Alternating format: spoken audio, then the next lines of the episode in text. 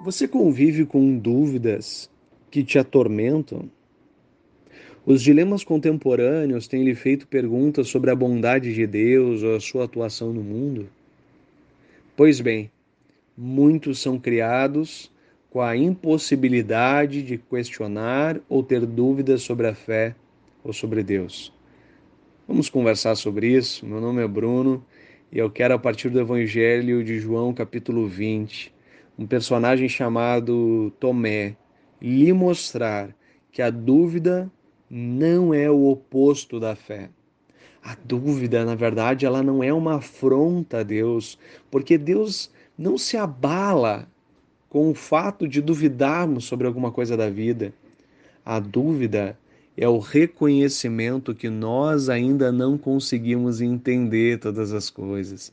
A dúvida não questiona Deus, a dúvida apenas nos coloca como ser humanos e criaturas que somos, limitados na nossa mente e no nosso coração para compreender a complexidade da vida.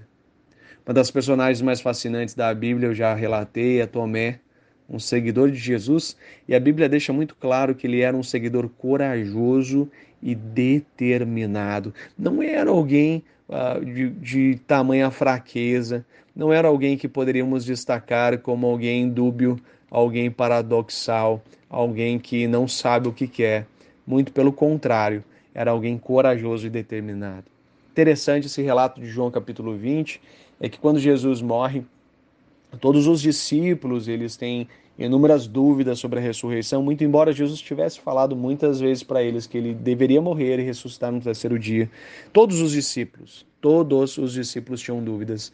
Mas o que fica muito claro aqui no Evangelho de João, capítulo 20, é que Jesus aparece para os discípulos e o evangelista, de uma forma ou de outra, quer deixar isso muito claro que Jesus aparece para os discípulos, os discípulos creem, mas Tomé não está nessa primeira aparição, ele não está nessa sala, ele não vê a primeira vez Jesus. E, e, o evangelista quer destacar isso. E os discípulos creem, os discípulos vão contar a Tomé e Tomé então reage: Olha, eu só vou crer se eu ver os buracos nas suas mãos e nos seus pés, no seu lado. Né? Jesus foi perfurado ao lado e Tomé queria ver. Então, o que me chama muita atenção nesse texto é que Jesus aparece novamente aos discípulos. E, e nessa cena assim, maneira muito cinematográfica, né? A gente percebe que Jesus ele faz essa declaração de entrada, paz esteja com vocês, mas ele logo se dirige a Tomé. E quando ele se dirige a Tomé, ele diz: Tomé, veja o meu lado, as minhas mãos, agora você crê?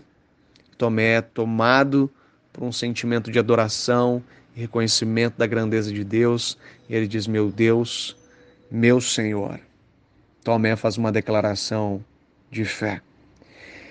Eu acredito, queridos, que uh, Tomé ele é alguém como a gente, passa pelo que a gente passa, tem dúvidas em relação ao sofrimento e as coisas à nossa volta.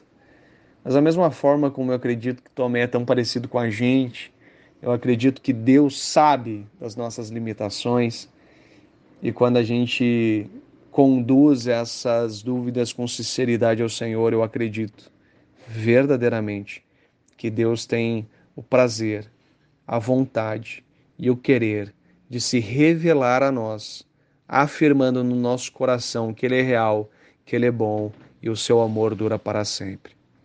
Meu desejo, querido, é que você possa vivenciar e experimentar as dúvidas que você carrega, mas levá-la à presença de Deus, na certeza de que Ele derramará sobre você a paz e o amor inconfundível da sua parte.